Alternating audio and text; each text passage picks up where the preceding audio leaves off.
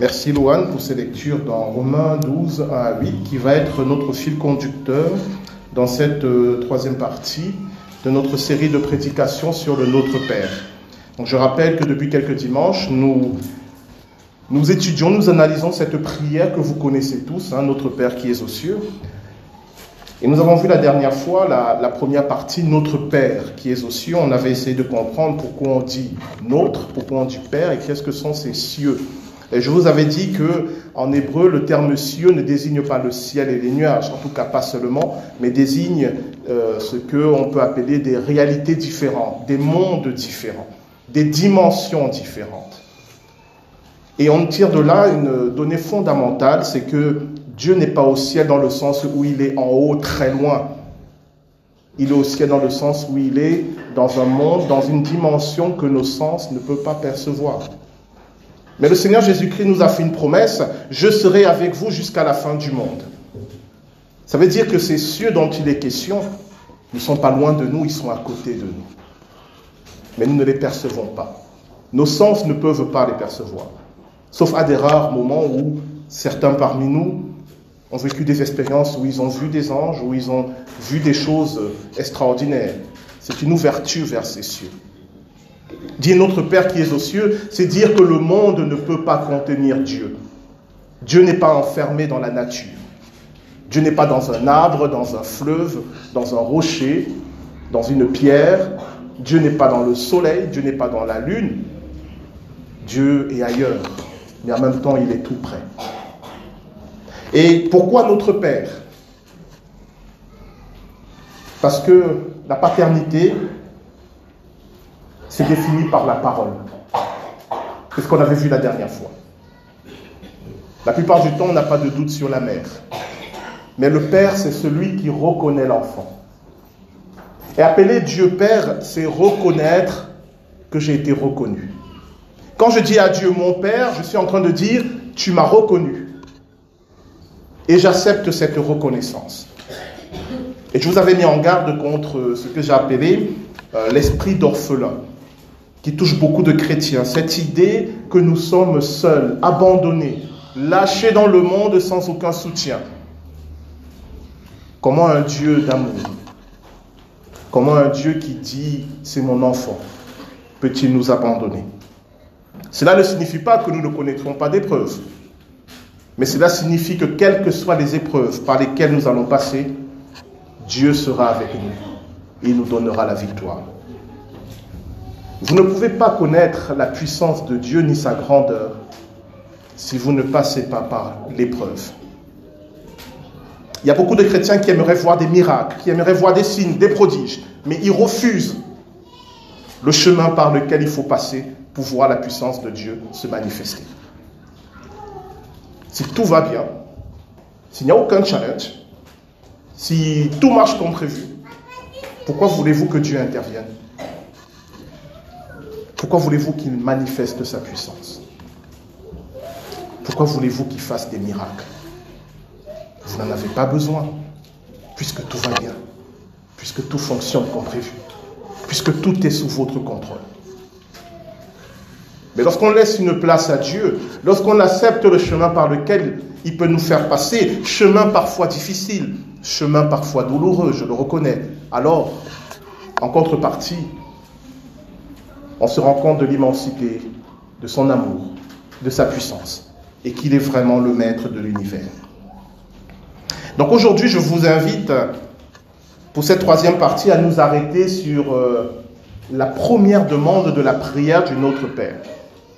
Puisque nous disons Notre Père qui est aux cieux, ça c'est pour indiquer à qui on s'adresse. Quelle est la toute première demande Que ton nom soit sanctifié? C'est pas bizarre un peu Qui trouve que c'est bizarre Merci. Tu as raison, c'est bizarre. Comment la première demande dans une prière ne nous concerne pas, ne concerne pas nos besoins, mais nous disons à Dieu que ton nom soit sanctifié. Qu'est-ce que le Seigneur Jésus-Christ veut nous apprendre par là?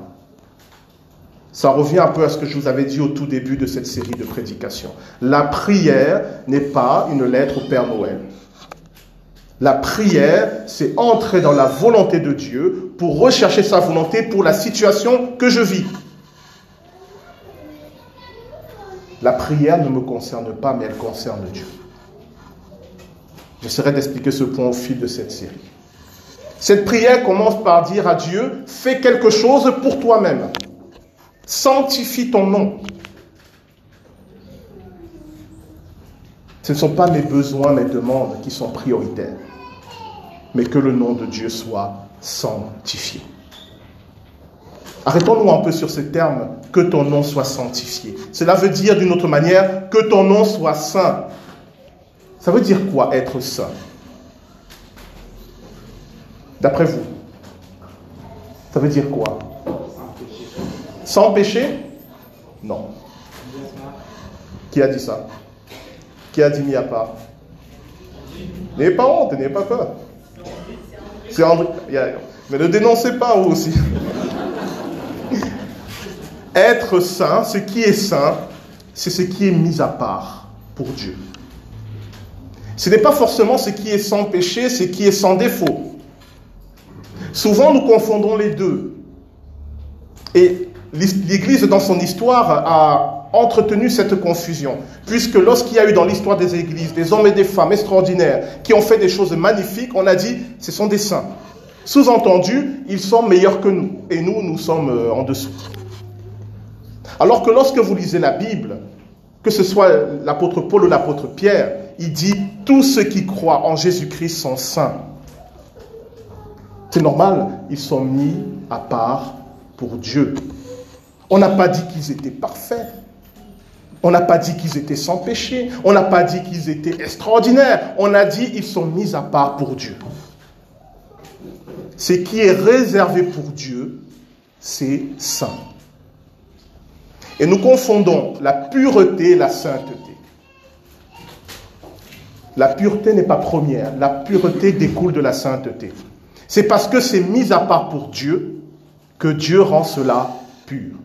Ce n'est pas parce que c'est pur que c'est mis à part pour Dieu. Quelles sont les conséquences pour nos vies? Beaucoup de gens disent, le jour où j'aurai réglé ça, le jour où j'aurai fait cela, alors je servirai le Seigneur. Ou le jour où je serai devenu comme ça, alors je vais écouter Dieu. Qu'est-ce qu'ils disent? Ils disent, le jour où je serai sans péché, le jour où je serai pur, je vais me réserver pour Dieu. La Bible dit l'inverse. Tu ne seras jamais sans péché, tu ne seras jamais pur tant que tu n'es pas, tu n'as pas mis ta vie à part pour Dieu.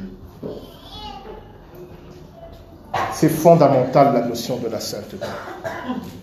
C'est parce que nous disons à Dieu, ma vie t'appartient, que Dieu peut œuvrer dans nos vies et rendre nos vies conformes à sa volonté. Cela veut dire quoi? Je m'approche de Dieu tel que je suis. Avec ma vie, avec ses problèmes, ses difficultés, ses bosses, ses blessures, je l'apporte à Dieu. Et dès lors, ma vie devient sainte, même si elle n'est pas parfaite, même si j'ai plein de choses à régler, même si j'ai plein de défauts, même si j'ai plein de problèmes, une fois que c'est donné à Dieu, c'est saint. Mathéo, est-ce que tu sais que tu es saint? Il n'a pas l'air de t'émouvoir. Il a beaucoup de sang-froid, Mathéo. La sainteté, et j'insiste vraiment là-dessus, parce que après ça a des conséquences pratiques. Comme beaucoup de gens qui me disent souvent, je ne viens pas à la Sainte Seine parce que j'ai trop de péchés dans ma vie. C'est parce que tu as trop de péchés dans ta vie que tu as besoin de la communion avec Jésus-Christ qui va t'aider à régler ces problèmes. C'est comme un malade qui dit, je ne vais pas chez le médecin parce que j'ai trop de microbes. Tu vas aller vers qui? Si tu ne peux pas t'approcher de Dieu, tu vas aller vers qui? Et en réalité, on va vers plein d'autres personnes. En réalité, on se donne des dieux autres. Alors que le Dieu vivant nous dit, viens, mets ta vie à part pour moi et laisse-moi agir dans ta vie. Ça veut dire quoi mettre sa vie à part pour Dieu? C'est pas de la théorie, c'est de la pratique. Si Dieu est le dernier informé de vos choix et de vos décisions, votre vie ne lui appartient pas.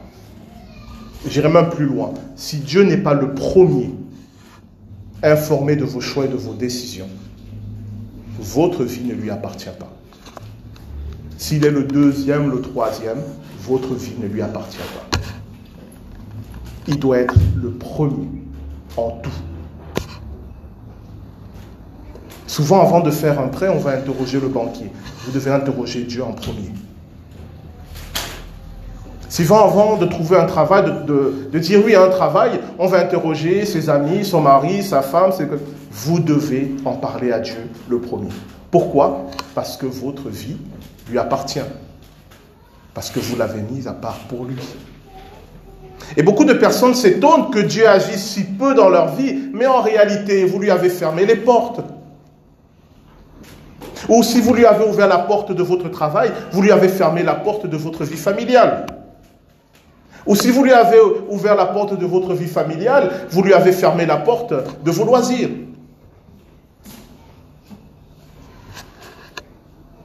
Si vous êtes saint, toute votre vie est consacrée à Dieu. Mais ce n'est pas ce que dit la demande. Je vais terminer avec ça.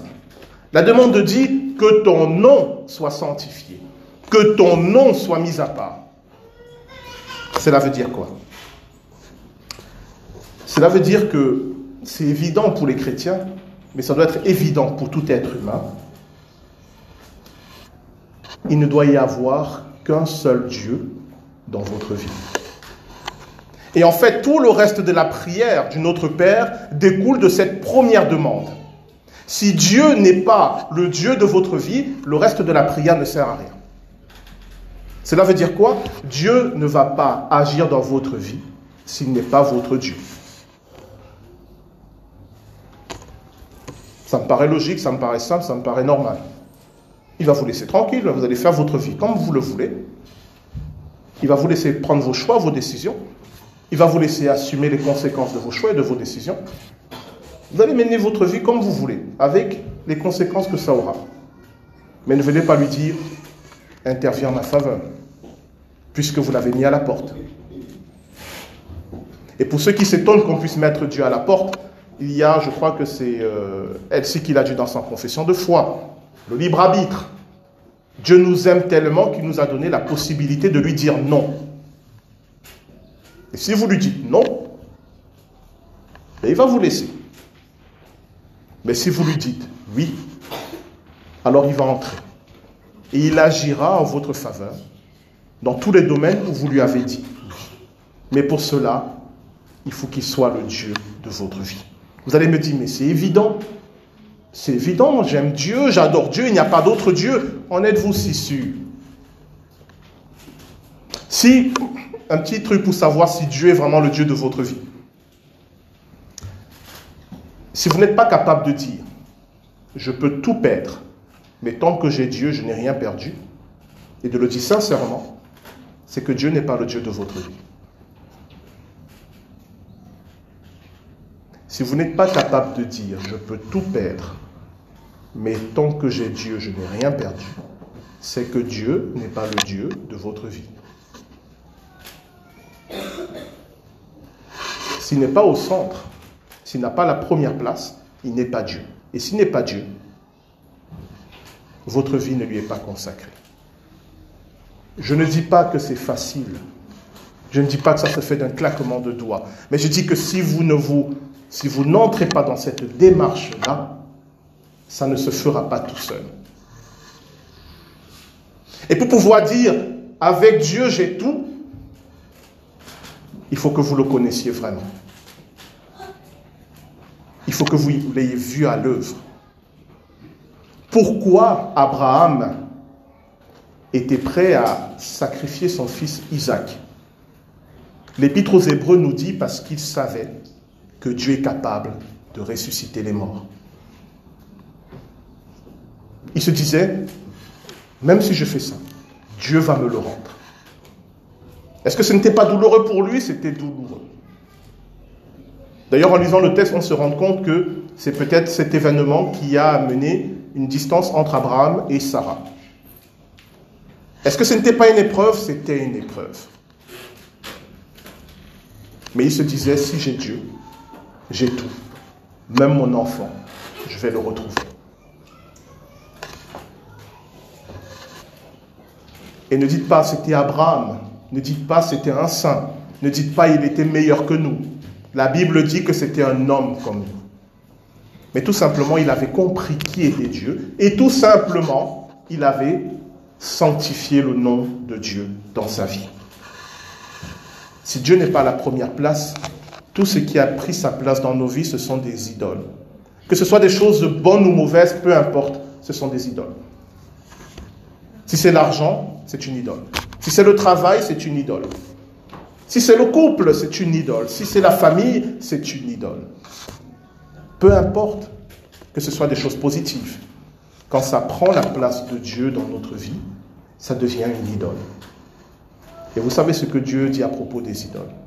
Il ne partagera pas sa gloire avec les idoles. Quand nous disons à Dieu que ton nom soit sanctifié, nous lui disons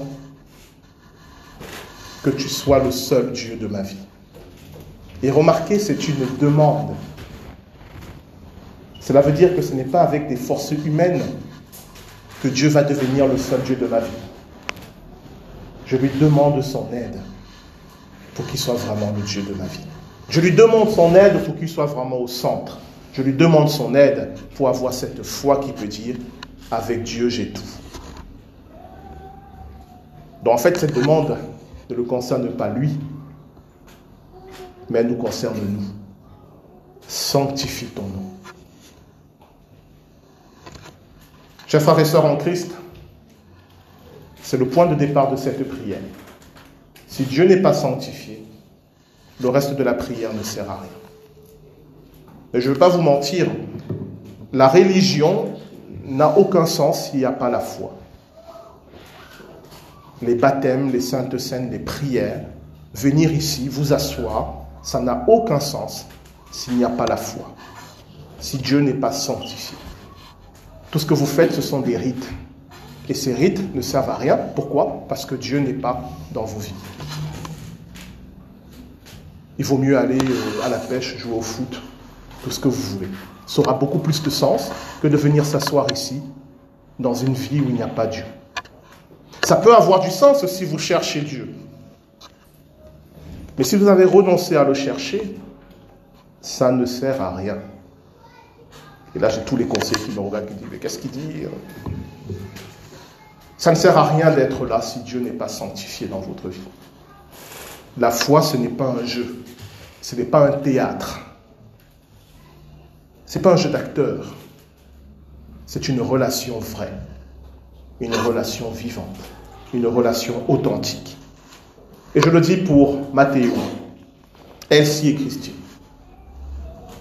Ne devenez pas des chrétiens sociologiques. Ne devenez pas des chrétiens automatiques. Ne devenez pas des chrétiens qui priaient parce qu'il faut prier, qui venaient le dimanche parce qu'il faut venir le dimanche, qui donnaient à l'offrande parce qu'il faut donner à l'offrande. Ne devenez pas ce genre de chrétien. Comprenez pourquoi vous êtes là. Comprenez pourquoi vous priez. Comprenez ce que Dieu attend de vous comprenez tout ce que vous faites en tant que chrétien. Et si vous ne comprenez pas, demandez, cherchez à comprendre avant de faire. Il n'y a rien de pire qu'un chrétien qui agit sans comprendre ce qu'il fait. Il n'y a rien de pire qu'un croyant qui n'est pas un disciple. Alors on va prier. Si vous êtes reconnu dans une des descriptions que j'ai faites durant cette prédication, eh bien, on va demander à Dieu qu'il nous aide, qu'il nous aide à sanctifier son nom, qu'il nous aide à être véritablement saints, qu'il nous aide à lui consacrer sa vie, à lui consacrer nos vies. Nous prions.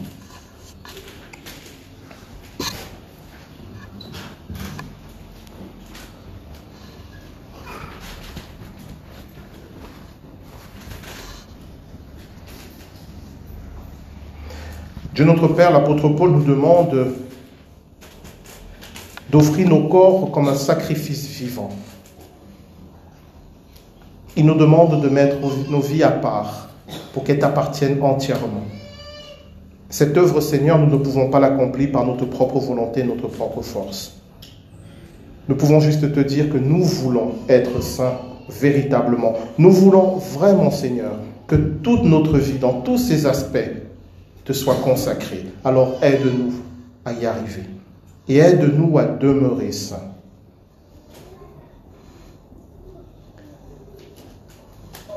Nous te demandons aussi, Seigneur, de nous aider à sanctifier ton nom. Qu'il n'y ait pas d'autre Dieu dans notre vie que toi. Et que tout ce que nous avons mis à ta place dans notre vie, tu nous aides à remettre ces choses à leur juste place si ce sont des choses bonnes. Mais si ce sont des choses mauvaises, tu nous aides à en être délivrés. Oui, Père, tu as dit que tu ne partageras ta gloire avec aucune idole. Révèle à chacun d'entre nous quelles sont les idoles de nos vies et aide-nous, Seigneur, à les détruire. Donne-nous, Seigneur, d'avoir une foi vivante, une foi qui ne soit pas dans les apparences, une foi qui ne soit pas un théâtre et des rites, mais une foi qui soit véritablement la manifestation de notre relation avec toi, de ce que nous croyons et de ce que nous attendons de toi. Nous te le demandons, Père, au nom de Jésus-Christ, notre Seigneur. Amen.